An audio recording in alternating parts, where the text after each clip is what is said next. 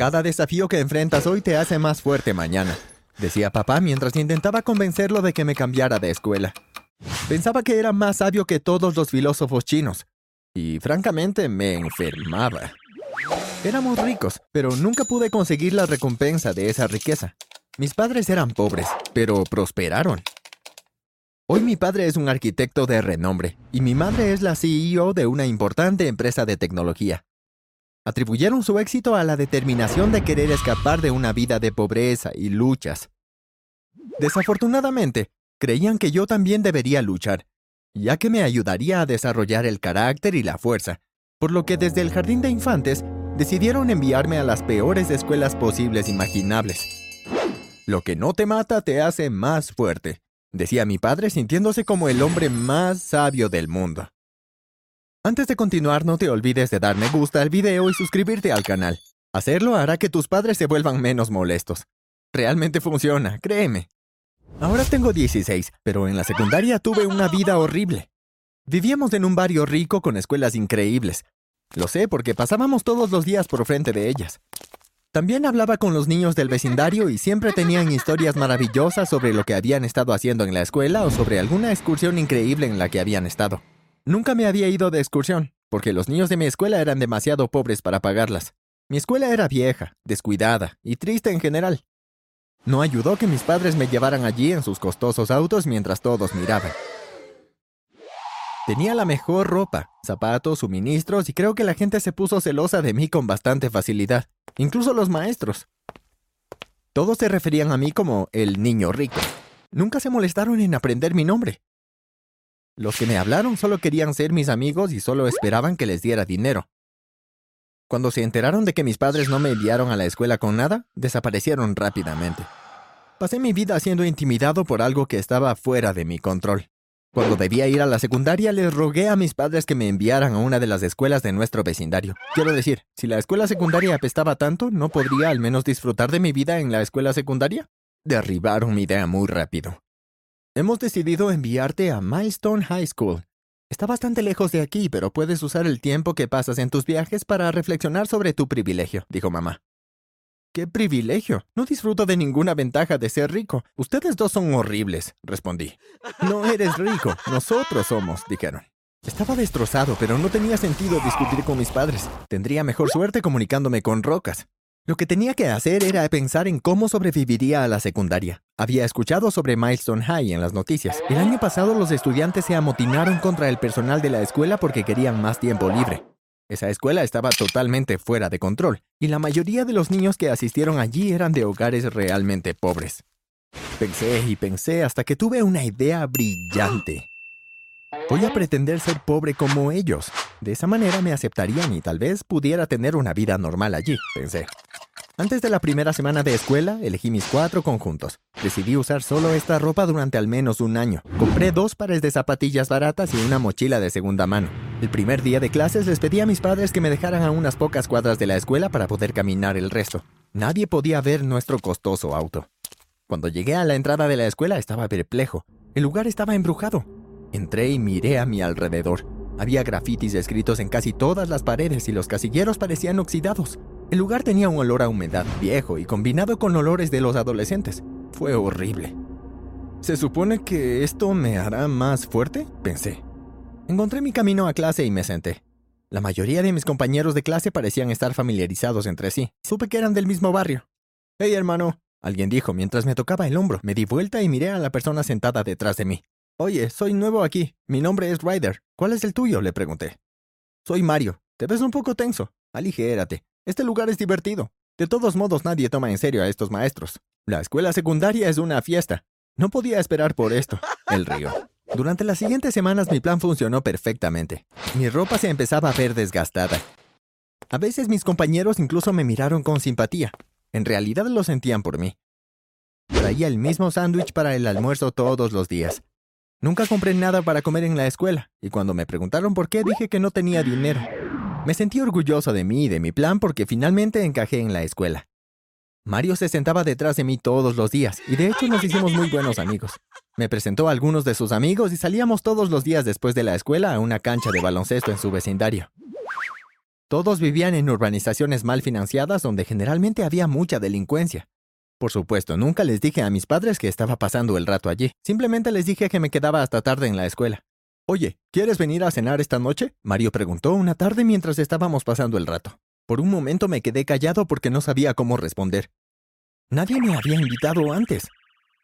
Ah, claro, eso sería genial, respondí. Fuimos a su departamento y él abrió la puerta.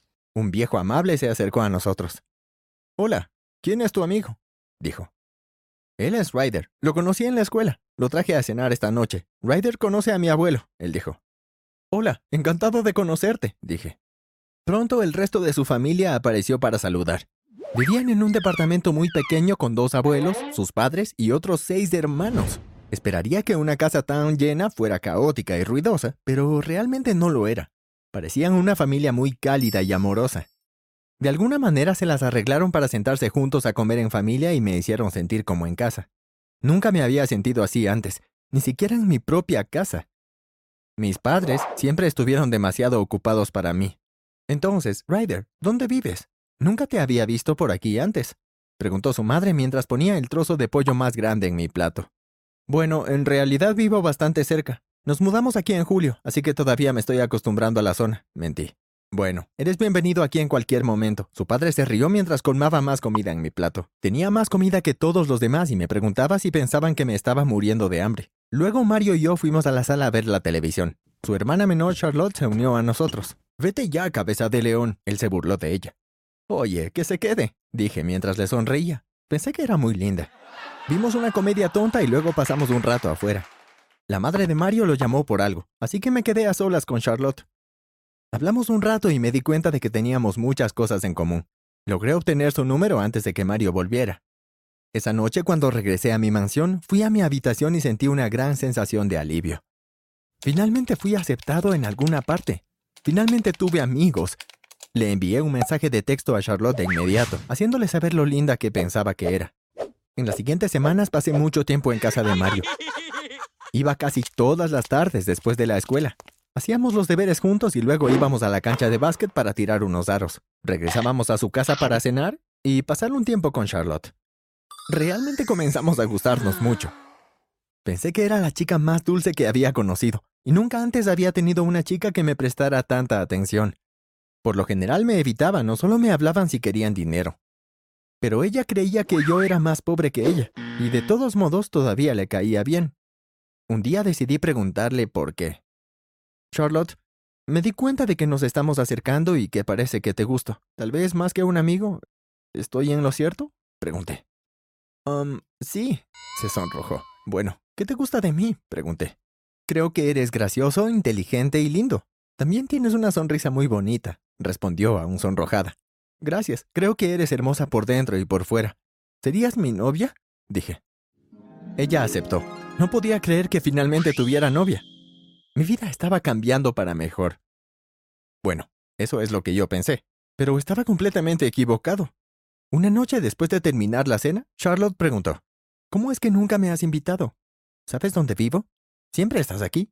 ¿Cómo puedo ser tu novia si ni siquiera sé dónde vives? Ah, bueno, dudé. Es solo que mi casa es muy vieja y me da vergüenza. Vivo solo con mi madre y ella siempre está borracha. Cuando llego a casa a veces me grita y rompe cosas. Por eso estoy siempre en tu casa. Simplemente no quiero llevarte a ese tipo de ambiente, dije. Estaba mintiendo entre dientes, pero no tenía otra opción.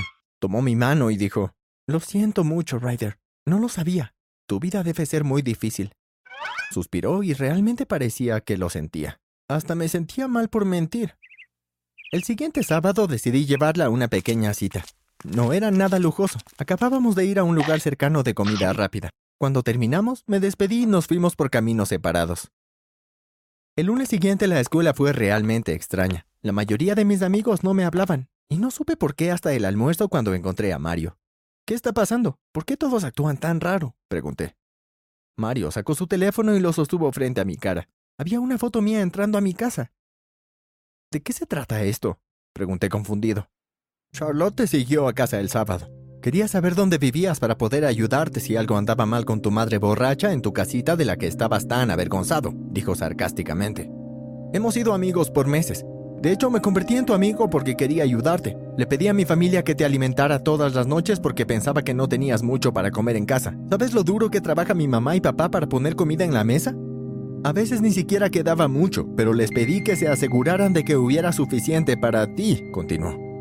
Lo siento, dije. Bajé la cabeza y me alejé. Ahora todos en la escuela sabían que estaba mintiendo. La mayoría de ellos no podía entender por qué una persona mentiría acerca de ser rico pero nunca podrían entender lo que estaba pasando. Durante semanas, Charlotte ignoró mis llamadas y mensajes. Estaba tan molesto por todo que les expliqué a mis padres lo que sucedió y cómo fue su culpa que mi vida se arruinara. Me pidieron que invitara a toda la familia a cenar. Al principio pensé que era una idea loca, pero hice lo que me pidieron de todos modos. Fui a su casa y puse una carta de invitación debajo de su puerta. La noche siguiente apareció toda la familia. Estaba sorprendido y un poco nervioso. Todos nos sentamos en el enorme comedor de mi familia y fue mi turno para atenderlos. Tuvimos catering para preparar toneladas de deliciosa comida. En medio de nuestra comida me levanté y di un discurso. A lo largo de mi vida he sido discriminado por mi clase social. Solo mentí porque quería encajar. Nadie elige nacer rico o pobre. Y creo que no debemos juzgarnos por la riqueza sino por el carácter. Lamento cualquier daño que haya causado. Son las personas más increíbles que he conocido en mi vida. Y odiaría que nuestra amistad terminara por esto. Dije mientras casi me sorprendía a mí mismo porque estaba empezando a sonar como mi papá. Pude verlo radiante de orgullo. La cena terminó con todos abrazándose unos a otros. Entendieron y estaban dispuestos a aceptarme. Charlotte me guiñó un ojo y me sonrió, y supe que todo iba a estar bien.